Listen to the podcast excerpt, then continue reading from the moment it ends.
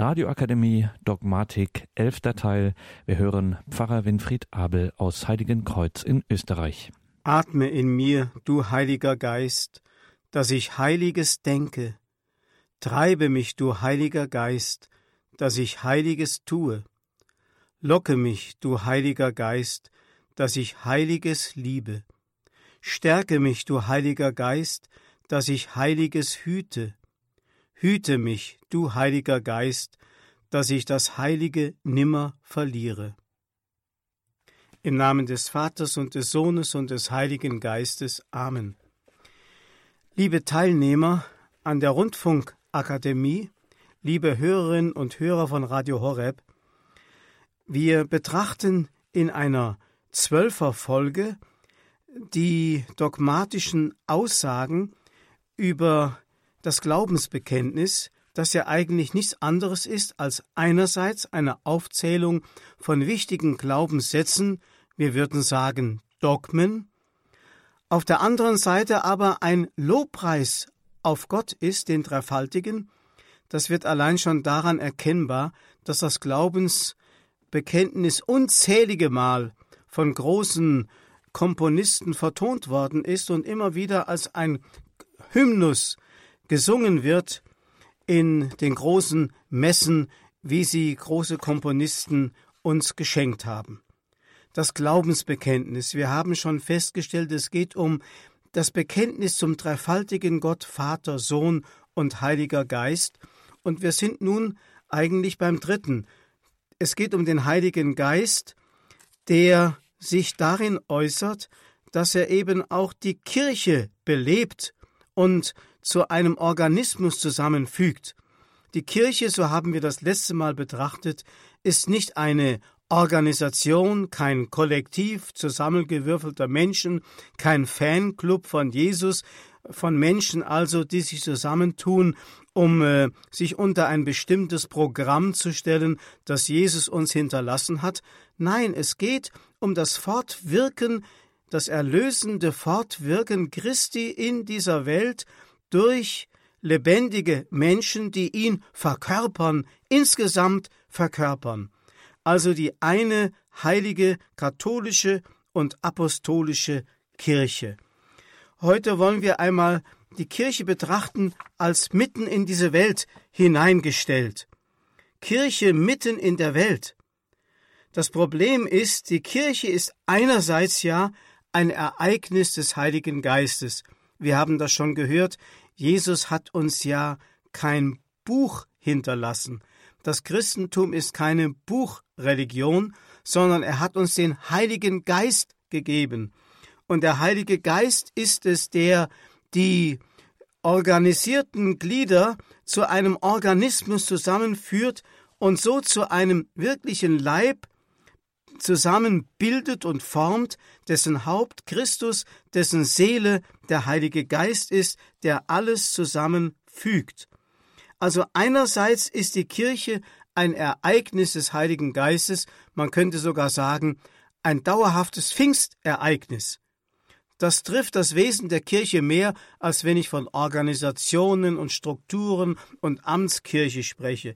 Die Kirche ist ein permanentes Pfingstereignis aber in Fleisch und Blut. Das hat etwas damit zu tun, dass Gott diesen Weg gewählt hat, in Fleisch und Blut unter uns sichtbar zu werden, zunächst einmal in Jesus.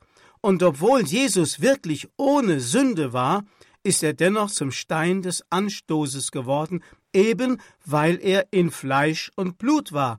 Denken wir an seine erste Rede in Nazareth, wo die Leute sagten, ist das nicht der Sohn des Josef und der Maria?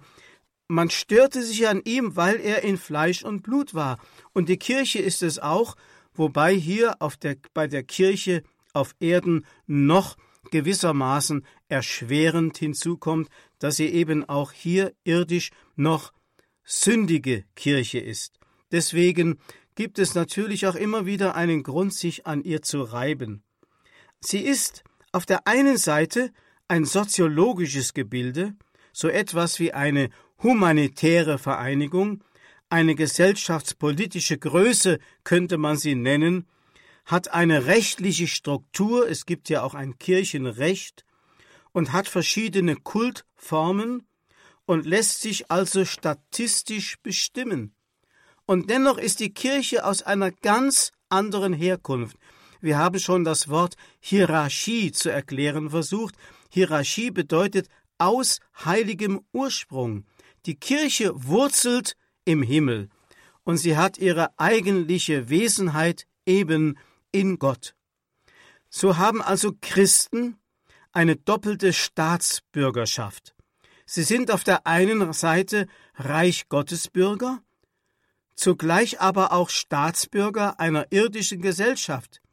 Sie gehören, wie Augustinus sagen würde, der Civitas terrena, also einer irdischen Bürgerschaft an, und der Civitas Dei, nämlich der Civitas der Gesellschaft oder der Bürgerschaft Gottes, sind also religiöse Wesen und zugleich auch so etwas wie politische Personen. Das zusammenzubringen ist gar nicht so einfach. Es gibt einen Brief, der im zweiten Jahrhundert entstanden ist, dessen Absender und Verfasser uns unbekannt ist, aber der Adressat ist bekannt und nach ihm ist der Brief benannt, Brief an Diognet. In diesem Brief wird genau das Verhältnis der Christen und der Kirche in der Welt so dargestellt. Ich zitiere Die Christen sind weder durch Heimat noch durch Sprache und Sitten von den übrigen Menschen verschieden. Sie bewohnen nirgendwo eigene Städte, bedienen sich keiner abweichenden Sprache und führen auch kein absonderliches Leben. Sie bewohnen Städte von Griechen und Nichtgriechen, wie es einem jeden das Schicksal beschieden hat, und fügen sich der Landessitte in Kleidung, Nahrung und in der sonstigen Lebensart, legen aber dabei einen wunderbaren und anerkanntermaßen überraschenden Wandeln in ihrem bürgerlichen Leben an den Tag. Sie bewohnen jeder sein Vaterland, aber nur wie Beisassen. Sie beteiligen sich in allem wie Bürger und lassen sich alles gefallen wie Fremde. Jede Fremde ist ihnen Vaterland und jedes Vaterland ist ihnen Fremde. Sie heiraten wie alle anderen und zeugen Kinder, setzen aber die Geborenen nicht aus. In Klammer, heute würde man sagen, treiben die Kinder nicht ab. Klammer zu. Jetzt weiter. Sie haben gemeinsamen Tisch, aber kein gemeinsames Lager. Sie sind im Fleische, leben aber nicht nach dem Fleische. Sie weilen auf Erden, aber ihr Wandel ist im Himmel. Sie gehorchen den bestehenden Gesetzen und überbieten in ihrem Lebenswandel diese Gesetze. Sie lieben alle und werden von allen verfolgt. Man kennt sie nicht und verurteilt sie doch. Man tötet sie und bringt sie dadurch zum Leben. Sie sind arm und machen viele reich. Sie leiden Mangel an allem und haben doch auch wieder an allem Überfluss.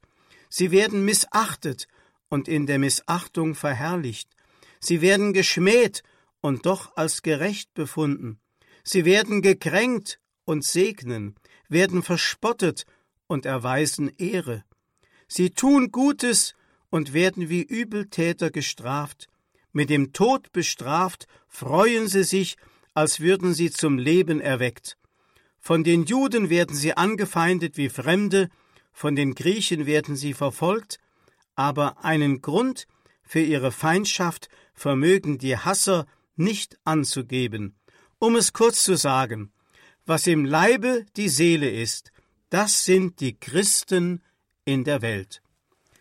Schöner und treffender kann man es kaum zum Ausdruck bringen. Auf der einen Seite ist die Kirche hier in die Welt eingewurzelt, auf der anderen Seite ist sie nicht von dieser Welt, so wie es ja Jesus auch in seinen Abschiedsreden und in seinem berühmten hohen priesterlichen Gebet im Abendmahlsaal zum Ausdruck bringt. Die Kirche wird also hier in diesem Brief an Diognet als eine Alternativgesellschaft geschildert. Die Gesetze der beiden Reiche, also der Civitas terrena des irdischen Reiches und der Civitas Dei des himmlischen Reiches sind ganz verschieden, oft sogar widersprüchlich und stehen gegeneinander. Deswegen haben die Christen, wenn sie wirklich nach dem Evangelium leben, viele Feinde. Ein irdisches Gottesreich allerdings wäre ein Verstoß gegen die Freiheit des Menschen. Es hat in der Geschichte immer wieder Versuche gegeben, auf der Erde schon ein Gottesreich so einzurichten, dass alle Menschen gezwungen waren, nach den Geboten zu leben.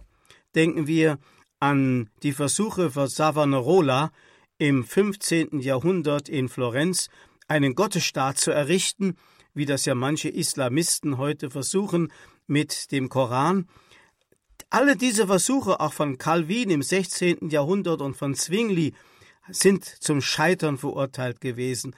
Es hat allerdings auch Ansätze gegeben, wie zum Beispiel die Bemühungen des Gründers von Ungarn, Stephan von Ungarn des Heiligen, oder Ludwig des Neunten von Frankreich im 13. Jahrhundert, äh, das Volk so zu regieren, dass die Gebote Gottes an oberster Stelle stünden und sozusagen auch Maßgabe für die Gesetzgebung im Staat sein sollten. Diese beiden, Stephan von Ungarn und Ludwig von der Neunte von Frankreich, sind gewissermaßen christliche Herrscher gewesen, die vorbildlich versucht haben, nach den Geboten Gottes zu leben, ohne die Menschen dazu zu zwingen. Oder denken wir an diese immer wieder aufkommenden Streitigkeiten weil Grenzüberschreitungen da waren, dass die Kirche sich zu sehr hat politisieren lassen und die Politik zu, sich zu sehr in kirchliche Belange eingemischt hat, denken wir an den Investiturstreit im hohen Mittelalter, den berühmten Gang nach Canossa 1077, denken wir an Heinrich II. von England im 12. Jahrhundert, der versuchte, mit seinem Bischof Thomas Becket die Kirche politisch zu beeinflussen, denken wir an Heinrich VIII.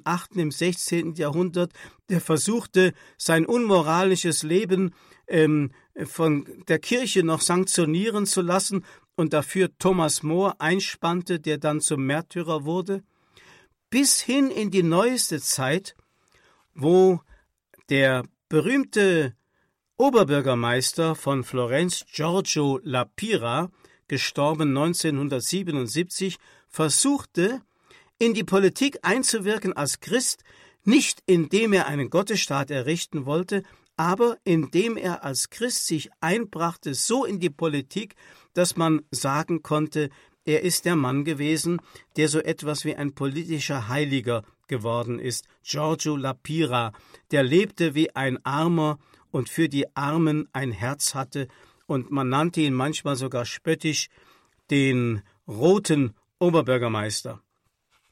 Es gab also immer diese Extreme, auf der einen Seite eine Verweltlichung der Kirche, eine Politisierung der Kirche, wie es zum Beispiel in der Renaissance der Fall war, oder in der modernen Zeit in der sogenannten Ideologie der Befreiungstheologie, die also schon fast so etwas wurde wie eine revolutionäre und gewaltanwendende Größe, oder eine Spiritualisierung der Kirche, indem man alle Strukturen der Kirche ablehnte, jede Macht von sich wies, das Geld und alles äh, für überflüssig erklärte und nur noch nach dem reinen Evangelium leben wollte, ohne sich um die Belange der Welt zu kümmern. Zwischen diesen beiden Extremen ist die Kirche hineingestellt sozusagen.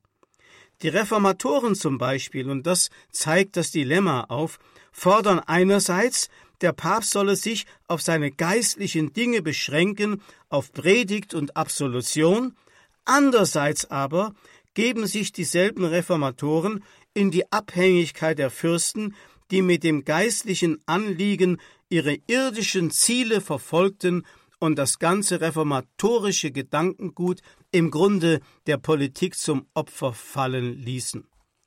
Oder denken wir daran, wie andere die Kirche wieder sehr spirituell gesehen haben, auch in ihrer Sündigkeit. Wenn zum Beispiel der heilige Franz, Franz von Assisi die Kirche mit Christus gleichsetzt und in den Priestern die Stellvertreter Christi sieht, die es selbst in ihrer Sündigkeit noch zu verehren gilt, Oder wenn die heilige Katharina von Siena den Papst, auch einen sittenlosen Papst, betitelt als Il Dolce Christo, den süßen Christus, dann verstehen wir, dass also die Kirche in ihrer Eigenart heilig und sündig, weltlich und himmlisch zugleich zu sein, nie so recht begriffen wird, sondern immer wieder von allen möglichen Seiten auch angefochten wird oder geliebt wird. Bei Johannes im Kapitel 17 lesen wir von den Abschiedsreden Jesu und seinem hohen priesterlichen Gebet, in dem Jesus sagt, Ich habe ihnen dein Wort gegeben, die Welt hat sie gehasst, weil sie nicht von der Welt sind, wie auch ich nicht von der Welt bin. Ich bitte nicht, dass du sie aus der Welt nimmst, sondern dass du sie vor dem Bösen bewahrst. Sie sind nicht von der Welt, wie auch ich nicht von der Welt bin. Heilige sie in der Wahrheit, dein Wort ist Wahrheit. Wie du mich in die Welt gesandt hast, so habe auch ich sie in die Welt gesandt, und ich heilige mich für sie, damit auch sie in der Wahrheit geheiligt sind. Wenn hier Jesus das Wort Welt in einem negativen Sinne gebraucht, dann muss man verstehen, dass dieses Wort Welt nicht die Schöpfung meint. Die Schöpfung ist ja gut, so wie Gott sie gemacht hat, sondern er meint so etwas wie eine Gegenschöpfung, die der Mensch gemacht hat, indem er sich gegen Gott gestellt hat in der Anmaßung, sein zu wollen wie Gott und dann sein eigenes irdisches Paradies schaffen wollte, das einer ganz eigenen Gesetzmäßigkeit und Logik entspricht, wie wir das ja schon betrachtet haben beim Heiligen Geist, wo es um die Logik des Heiligen Geistes geht, die völlig der irdischen Logik entgegengesetzt ist. Deswegen heißt es schon im ersten Kapitel äh, im Prolog des Johannes, Johannes 1, er war in der Welt, und die Welt ist durch ihn geworden, aber die Welt erkannte ihn nicht. Also hier ist die Welt als die gottferne, wiedergöttliche Welt gemeint, die sich gegen Gott etabliert hat und sozusagen eine eigene Schöpfung für sich mit eigener Gesetzmäßigkeit und einem eigenen Souverän, also nicht mehr Gott, sondern einem eigenen menschengemachten Souverän bestehen soll. In Johannes 3 sagt Jesus dagegen, Gott hat die Welt so sehr geliebt, dass er seinen einzigen Sohn hingab, damit jeder, der an ihn glaubt, nicht zugrunde geht, sondern das ewige Leben hat. Dieser Satz, liebe Hörerinnen und Hörer, gehört zu den schönsten Sätzen der Heiligen Schrift. Gott hat die Welt so sehr geliebt, dass er seinen einzigen Sohn hingab. Die Welt ist hier in einem doppelten Sinne zu verstehen, die Welt als Schöpfung Gottes sozusagen als eine extrapolierte Welt des Himmels, die sichtbar hier die Schönheit Gottes widerstrahlt, auf der anderen Seite aber auch als gefallene Kreatur betrachtet wird. Das heißt, die Welt, die Gott so sehr geliebt hat, ist auch die gefallene Kreatur, der sich Gott erbarmen will.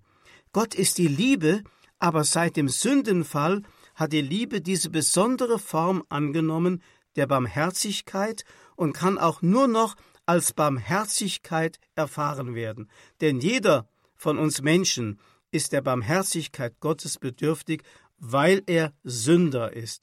Deswegen gilt auch uns dieses Wort, Gott hat die Welt so sehr geliebt. Man kann es übersetzen, Gott hat uns solche Barmherzigkeit geschenkt, dass er seinen einzigen Sohn dahingab.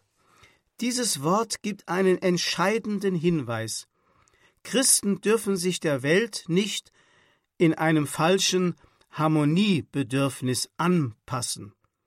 Das heißt also, wie es der heilige Paulus im Römerbrief schreibt, gleicht euch nicht dieser Welt an. Das schwächt die Kirche und das schwächt das Zeugnis der Kirche. Das ist das Problem der Kirche heute in der Welt, dass sie versucht, mit weltlichen Mitteln, oder auch mit äh, weltlichen Methoden sich der Welt gewissermaßen gefällig zu zeigen.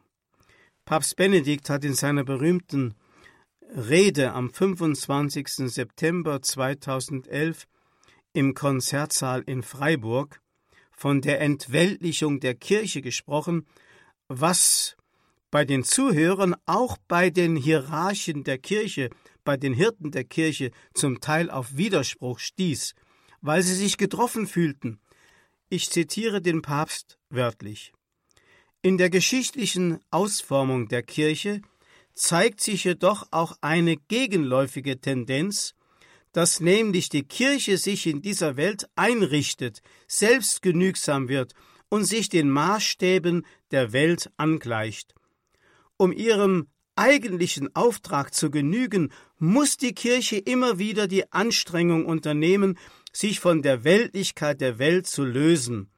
Sie folgt damit den Worten Jesu nach Sie sind nicht von der Welt, wie auch ich nicht von der Welt bin. Johannes 17. Die von ihrer materiellen und politischen Last befreite Kirche kann sich besser und auf wahrhaft christliche Weise der ganzen Welt zuwenden, wirklich weltoffen sein. Sie kann ihre Berufung zum Dienst der Anbetung Gottes und zum Dienst des Nächsten wieder unbefangener leben. Die missionarische Pflicht, die über der christlichen Anbetung liegt und die ihre Struktur bestimmen sollte, wird deutlicher sichtbar. Sie öffnet sich der Welt nicht um die Menschen für eine Institution mit eigenen Machtansprüchen zu gewinnen, sondern um sie zu sich selbst zu führen, indem sie zu dem führt, von dem jeder Mensch mit Augustinus sagen kann, er ist mir innerlicher als ich mir selbst. Umso mehr ist es wieder an der Zeit, die Weltlichkeit der Kirche beherzt abzulegen, das heißt nicht, sich aus der Welt zurückzuziehen. Eine vom weltlich entlastete Kirche vermag gerade auch im sozial-karitativen Bereich den Menschen, den Leidenden wie ihren Helfern die besondere Lebenskraft des christlichen Glaubens zu vermitteln.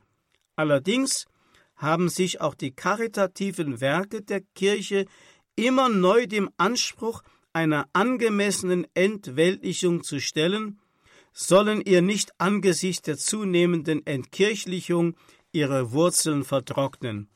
Nur die tiefe Beziehung zu Gott ermöglicht eine vollwertige Zuwendung zu Mitmenschen, sowie ohne Zuwendung zum Nächsten die Gottesbeziehung verkümmert.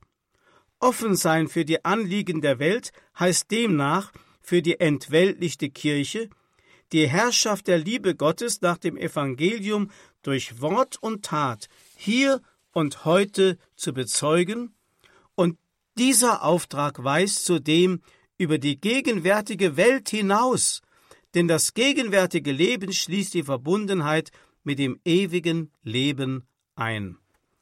Diese Rede des Papstes Benedikt stieß, wie ich gesagt habe, auf großen Widerspruch und viele Bischöfe beeilten sich zu betonen, für uns gilt das ja nicht. Aber es wäre gut, sich diese Rede als Gewissenserforschung einmal vorzunehmen und sich zu fragen, auf was vertraue ich? Wie der heilige Paulus im Galaterbrief schreiben würde. Auf was vertraue ich? Auf das Fleisch oder auf den Geist? Vertraue ich auf das Fleisch, das heißt auf Strukturen, auf Organisation, auf Geld, auf Macht, dann werde ich der Kirche keinen Glanz verleihen und werde das Reich Gottes auch nicht ausbreiten können. Wenn ich aber auf den Geist vertraue, das heißt also auch geistlich vor Gott arm werden. Das ist gar nicht so sehr an erster Stelle im materiellen Sinne zu verstehen. Ja, dann kann ich wirklich das Reich Gottes in dieser Welt glaubhaft verkünden und zeugnishaft leben, so dass es wieder attraktiv wird. Jesus will uns ja den Frieden geben, aber nicht wie die Welt ihn gibt in der falschen Harmonisierung, in dem alles gleichgültig ist. Er ist nicht gekommen, den Frieden zu bringen, den falschen, faulen Frieden, sondern das Schwert. Damit ist nicht gemeint kriegerische Handlung, sondern Scheidung der Geister. Das Schwert hat ja die Funktion der Scheidung, Scheidung der Geister, dass man endlich mal weiß, wer gehört wohin, wer ist nun wirklich auf der Seite des Reiches Gottes oder wer hat sich der Welt verschrieben und ist der Welt verfallen. Darum geht es und das will Jesus offenbar werden lassen. Was ist denn weltgemäße Liebe und in welcher Weise muss die Kirche welthaft sein? Welthaft heißt nicht verweltlicht, das ist zu unterscheiden. Welthaft heißt der Welt dienen, in der Welt sein, aber nicht von der Welt seinen Ursprung herleiten. Das heißt welthaft sein. Das heißt die Welt so lieben zunächst einmal, wie sie ist, auch in ihrer Sündigkeit. Nicht, wie ich sie gerne hätte, sonst liefe ich ja gegen ihr über der Welt immer mit dem stillen Vorwurf herum, sondern konkret die Menschen lieben, so wie sie sind, so wie es Jesus auch getan hat und die ihnen damit auch ihre Würde wieder offenbart hat. Das heißt nicht die Sünde lieben, sondern den Sünder, würde der heilige Augustinus sagen. Das zweite, die Welt studieren.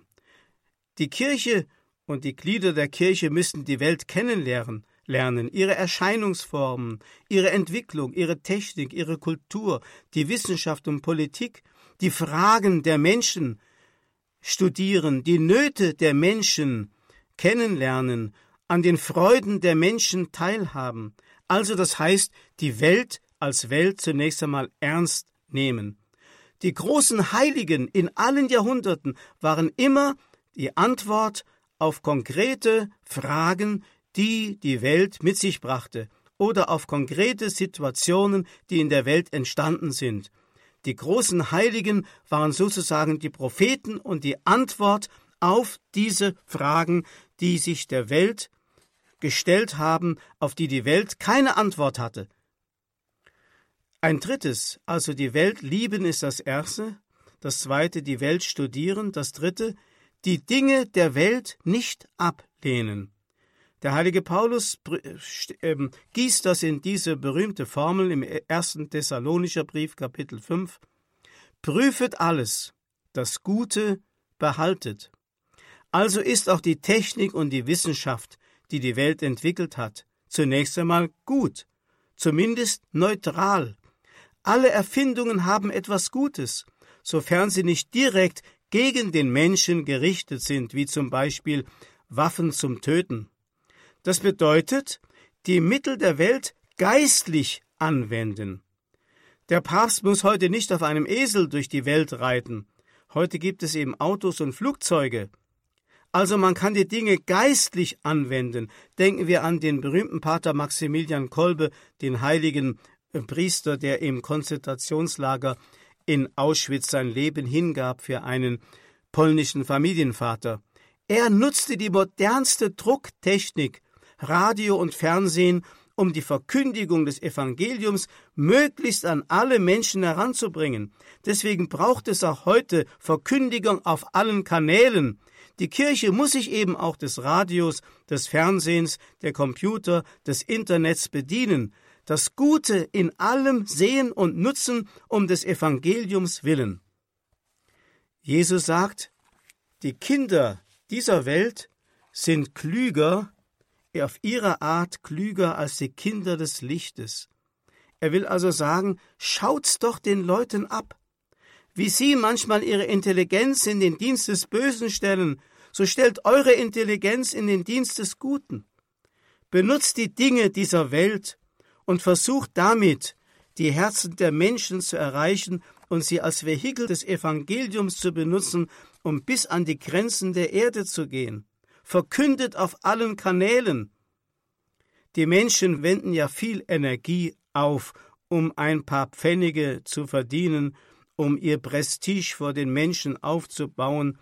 Warum nicht eine solche Energie aufwenden um des Himmelreiches willen?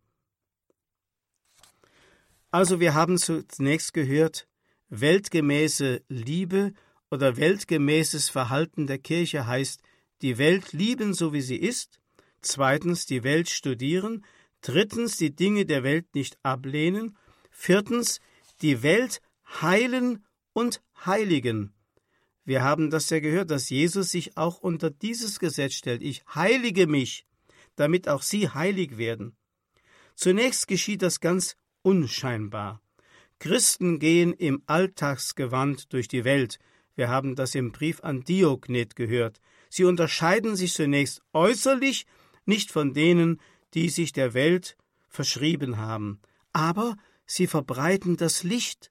Sie sind Licht der Welt. Sie machen die Menschen neugierig. Sie werden zu einem Fragezeichen für die Menschen und zugleich zu einem Ausrufezeichen. Also wie es im Brief an Diognet heißt, was die Seele im Leib ist, das sind die Christen in der Welt. Die Christen sind also Fragezeichen und Ausrufezeichen zugleich. Oder die heilige Therese von Lisieux hätte das etwa mit folgenden Worten zum Ausdruck gebracht Es ist uns aufgegeben, die gewöhnlichen Dinge auf ungewöhnliche Weise zu tun, einfach mit dem Salz und der Würze der Liebe.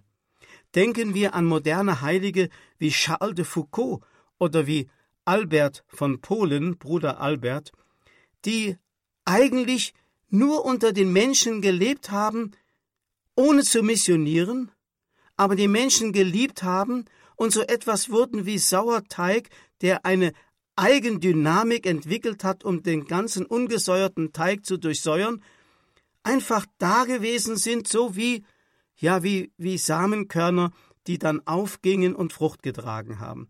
Ohne große Worte, einfach durch ihr Dasein. Ich erinnere mich an einen Gefangenen, der mir einmal im Gefängnis begegnete, der vor mir stehen blieb, als er mich sah und sagte, Herr Pfarrer, sagen Sie mal, kennen Sie mich noch? Sag ich, tut mir leid. Ja, ich bin doch vor sieben Jahren schon mal hier im Gefängnis gewesen. Und da sagte ich ihm, es tut mir leid, ich habe inzwischen so viele Menschen hier getroffen, ich kann mich an sie nicht mehr erinnern. Und dann sagte er auf einmal, Herr Pfarrer, wissen Sie, von Kirche halte ich nichts und von Gott halte ich auch nicht viel, aber dass Sie noch da sind, das imponiert mir. Das heißt, mein bloßes Dasein war für diesen Menschen ein wichtiges Zeugnis. Und so haben es auch viele getan, die einfach in der Welt gelebt haben, aber nach den eigenen Gesetzmäßigkeiten des Reiches Gottes und damit Licht für die Welt wurden. Ich denke an ein Wort von Hans Urs von Balthasar, der einmal sagte, ob es stimmt, weiß ich nicht, aber der sagte, das dritte Jahrtausend sei wohl die Zeit der Säkularinstitute, also nicht mehr der Klöster und der klassischen äh, klösterlichen Gemeinschaften, sondern der Säkularinstitute. Ob man das so sagen kann, ich weiß es nicht. Die Zukunft wird es erweisen. Ich denke an eine Frau, die in einem in einer Fabrik gearbeitet hat, am Fließband und deren einzige Aufgabe es nur war, eine Glühbirne nach der anderen in die Verpackung zu stecken und beiseite zu legen, eine Glühbirne nach der anderen in die Verpackung und beiseite zu legen, in einer Monotonie vom Morgen bis zum Abend. Das hielt sie kaum noch aus. Dann ging sie zu ihrem Seelsorger und sagte, was soll ich denn machen? Ich habe den Abteilungsleiter schon gebeten, mich endlich mal in eine andere Abteilung zu versetzen, weil diese Eintönigkeit, Glühbirne packen, in die Verpackung beiseite legen, Glühbirne packen, in die Verpackung beiseite legen, mich wahnsinnig macht. Dann sagte der Seelsorger zu ihr, machen Sie doch Folgendes. Machen Sie daraus eine spirituelle Tat indem sie daran denken, dass jede Glühbirne irgendwo in irgendeiner Wohnung, in irgendeinem Haus oder Raum den Menschen leuchten wird.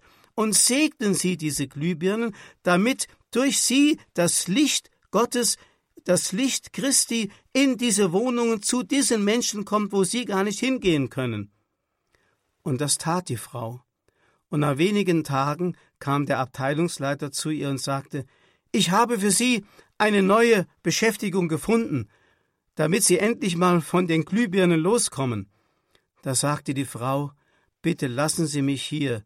Ich habe jetzt hier tatsächlich einen Sinn entdeckt, den ich vielleicht an der anderen Stelle gar nicht so finden könnte. Und so wurde auf einmal die eintönige Arbeit für sie zu einer missionarischen Tat.